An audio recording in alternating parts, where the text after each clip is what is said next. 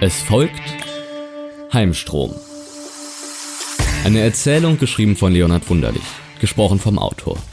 Gute Unterhaltung.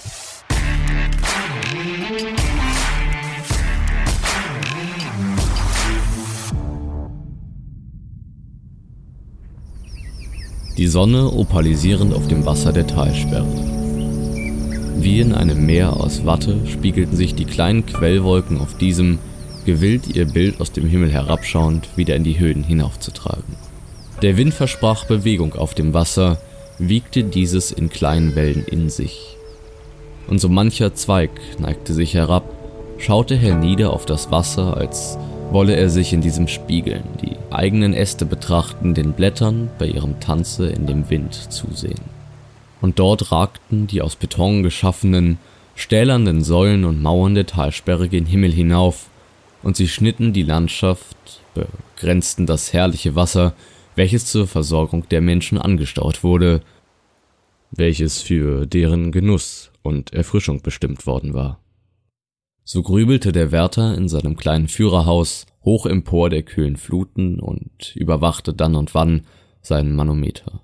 Er beurteilte die kleine Nadel auf der weiten Skala, wie sie sich beständig an ihrem vorgesehenen Ort hielt, wie sie Anstand zu machen vermied, den Wächter befriedigend den gewünschten Wasserdruck auf die schweren Wände anzeigte. An diesem Sommertag war wahrlich alles in Ordnung. Man war zu Scherzen aufgelegt, unbefangen dem Leben zu frönen, sich eine Auszeit zu nehmen. Und doch stand es morgens, nur wenige Stunden zuvor auf dem Damm, eine junge Frau, die blickte in den wolkenfreien, sternklaren Himmel. Und trotz des schönen, folgensollenden Sommertages war die Nacht eine kalte gewesen und die Luft ließ Mias Kehle sich zusammenziehen. Sie atmete kalte Luft und fröstelte dabei, merkte, wie diese unsanft ihre Kehle, rau wie Sandpapier, umgab. Wie sie schmürgelte. Doch trotz dieser Umstände war es ein befreiendes Gefühl dort oben auf dem Wall, unter ihr die schwarzen Fluten, welche ebenso kalt wie die wehende Luft waren. Doch jene Kälte war mitnichten mit Mias Innerer zu vergleichen. Jener Äußeren war es möglich, den Zutritt, das Herantreten an einen selbst zu verwehren, sich bloß in einen pelzigen Anorak zu hüllen und sich so dem Frost zu verweigern. Kein Wind könnte mehr hindurchdringen, man schüfe sich eine separierte, unberührte, warme Umgebung. Welt. Doch in ihrem kurzen Oberteil war mir dies nicht möglich. Am folgenden Tag waren die Menschen vergnügt. Unten im Ort, nur wenige Kilometer von der Talsperre entfernt, saßen die jungen Familien mit Freunden zusammen, planten ihren Tag, freuten sich auf jenes, was sie wohl an diesem erleben würden. In einem kleinen, aber wohlgebauten Haus inmitten der Crown Street lebte Familie Parker. Im Volksmund würde man sie wohl als ganz normale Familie bezeichnen, und das war sie sicherlich auch. Die beiden Kinder, ein Junge, ein Mädchen, und die beiden Eltern, Ehefrau und Ehemann.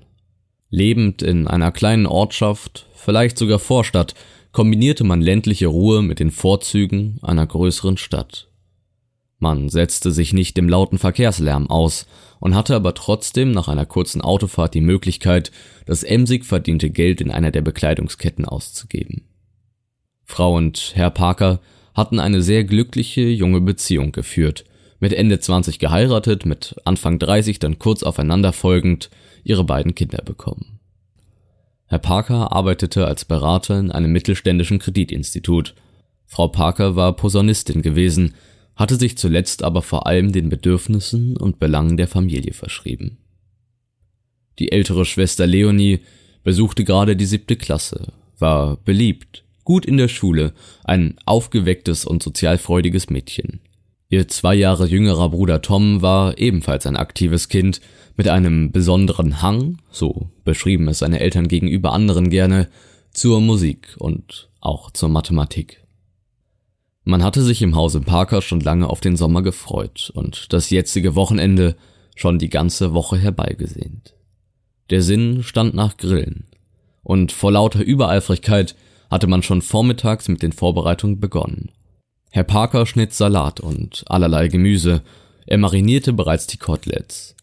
Man erwartete Freunde der Familie aus der Nachbarschaft, welche ebenfalls mit ihren Kindern kommen würden.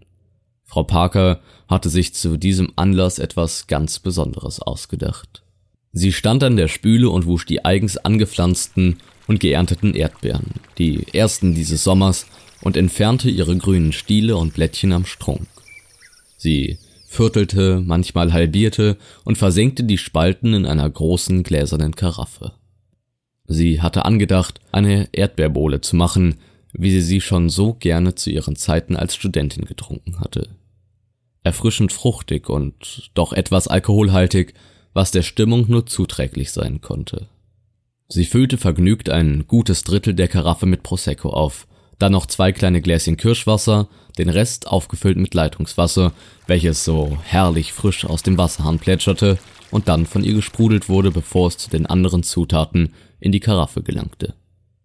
Frau Parker überlegte, ob sie noch ein oder zwei Esslöffel braunen Rohrzucker zu der Bohle hinzugeben sollte, entschied sich allerdings dagegen.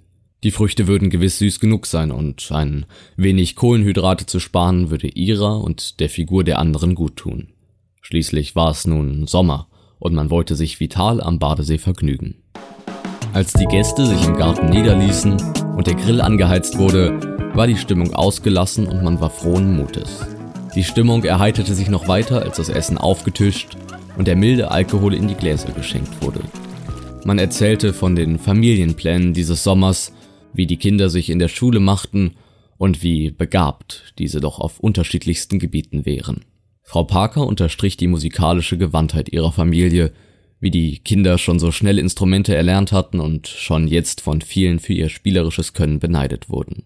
Die anderen Familien konterten mit den Mathematik- und Schulmannschaftspreisen ihrer Kinder, welche selbstverständlich vornehmlich durch diese eingefahren worden waren, und man verständigte sich auf das besonders richtige Leben, welche alle gleichermaßen führten, wie gut die Erziehung und Förderung der Kinder doch gelang, wie verantwortungsbewusst bezüglich der Umwelt und der Gesellschaft man doch lebte. Auch die Bohle entwickelte sich zum gemeinsamen Nenner. Es herrschte der Konsens, dass diese doch besonders gut gelungen sei und dass Früchte im eigenen Garten angebaut doch immer von intensivstem Geschmack waren. Frau Parker berichtete von ihrem Hochbeet und wie sie bewusst darauf verzichtet hatte, industriellen Zucker dem Getränk hinzuzufügen. Man bekräftigte sie in dieser Entscheidung und ließ sich das Rezept geben. Eine so vorzüglich süßliche, gleichzeitig säuerliche, aber auch herbe Bohle hatte zuvor noch niemand der Anwesenden getrunken. Eine wahre Gaumenfreude schallte es aus den vielen Mündern im Garten. Mia, des frühen Morgens auf dem Damm stehend, hatte ihre Stirn in Falten gelegt. Ihre Gesichtszüge waren verhärtet, die Mundwinkel in beständig bebender Bewegung, der restliche Körper ganz starr und steif, wie eine Rose, die man soeben in ein Bad von flüssigem Stickstoff getaucht hatte. Dem widersprachen lediglich Mias Augen, die weit offen standen und mit Tränenflüssigkeit gefüllt waren. Auch sie waren irgendwie starr, wirkten jedoch weniger tot, glasig und ihre Lider aufgequollen von den vielen stummen Tränen. Sie hatte immer zu diesem Ort kommen wollen, ihren Vater begleitend, um mit ihm Zeit zu verbringen. Die beiden hatten ein enges und sehr gutes Verhältnis gehabt, als Mia noch klein war. Man hätte sie als Vaterkind bezeichnen können.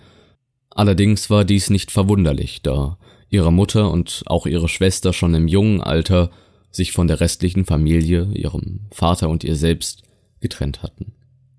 Anfänglich bestand spärlicher Kontakt, schließlich kam es zum völligen Bruch und beide waren nicht mehr auffindbar, wie vom Winde verweht.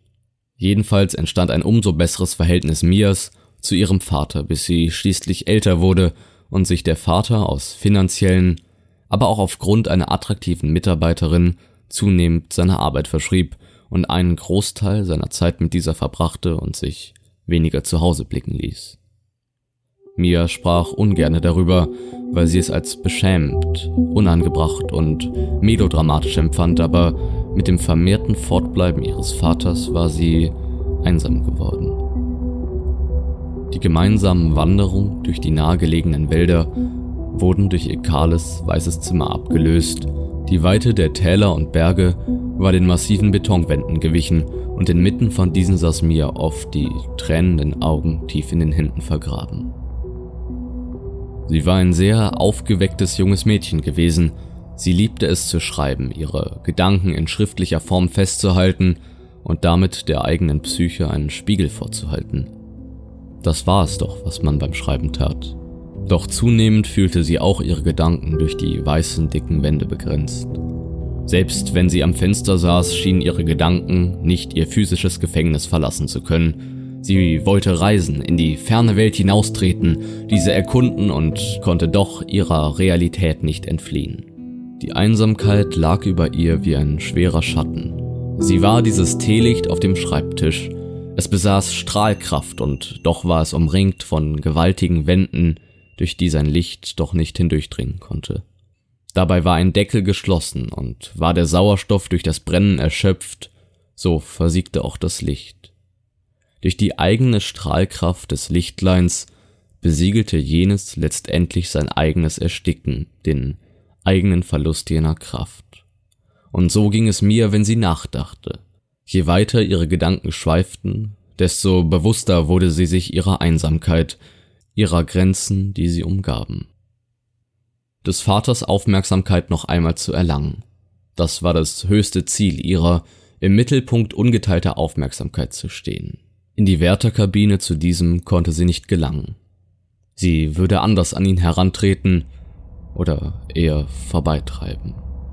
Ihr Vater wäre bestürzt, würde sich zu ihr hinabbeugen, Wochen, Monate, vielleicht sogar Jahre um sie trauern. Er würde Abstand von seiner Arbeit nehmen, würde wohl möglich letztendlich sich seine Fehler, die mangelnde Aufmerksamkeit gegenüber seiner Tochter eingestehen.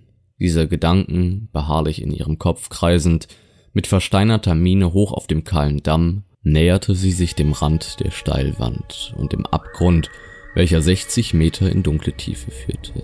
Diese entsetzliche Tiefe vor ihren Füßen, vor ihren Augen, dann wieder das Bild vom trauernden Vater im Kopf, begann Mia hoch oben entsetzlich zu zittern. Ihre Füße standen wohl schon zur Hälfte im Bodenlosen, sie balancierte auf der Kante. Eine Assoziation von einem Sprungturm drang sich in den Vordergrund ihrer Gedanken. Sie hatte mit ihrem Vater oft auf einem solchen gestanden, meist nur hinabgeschaut, bloß ein einziges Mal gesprungen. Ihre Angst hatte sie zuvor immer zurückgehalten, bis an jenem Tag ihr Vater ihr gut zusprach und sie ermutigte. Was sagte er noch? Ihre Gedanken kreisten. Einfach den letzten Schritt nach vorne machen und schon habe man es geschafft. Nicht runtersehen, nur nach vorne treten, nicht umsehen, keinen Schritt zurück, einen nach vorne, in die Tiefe hinab, tief hinab, nicht nach hinten, nicht nach oben, nicht zur Seite, nach vorne, in die Tiefe, in die Tiefe hinab. Nicht zurückgehen mir, Einfach Augen zu und durch. Gib dir einen kurzen Ruck, dann hast du es geschafft und wir gehen ein Eis essen. Kurze Überwindung, der Fall, dann hatte man es geschafft. Geschafft. Die Anerkennung, die Freude und die Erleichterung in die Tiefe hinab, tief hinab, nicht nach hinten, nicht nach oben, nicht zur Seite, nach vorne, in die Tiefe, in die Tiefe hinab. Das Mädchen zerbarst auf dem dunklen See. Die Höhe, aus der sie auf das Wasser sprang, hatte sie so stark beschleunigen lassen, dass die Dichte des Wassers genügte, auf ihren Körper mit stählerner Kraft einzuwirken. Es war, als wäre sie auf Beton gesprungen, ein kurzer, schmerzloser Tod, sämtliche Knochen gebrochen, der Schädel zertrümmert. So trieb sie wie ein wirbelloses Wesen der Sonne entgegen, welche sich noch kaum über die fernen Berggipfel erhob.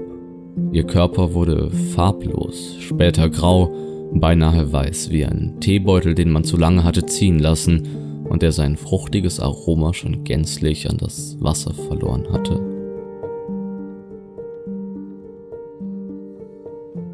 Der Vater war gerade erst zur Morgenschicht angetreten und acht Stunden später kehrte er nach Hause zurück.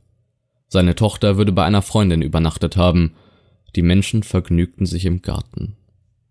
Eine herrliche, fast schon unangenehm süße Erdbeerbohle.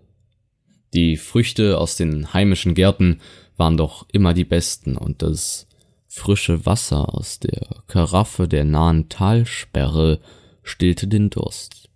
Die Sonne so opalisierend auf diese.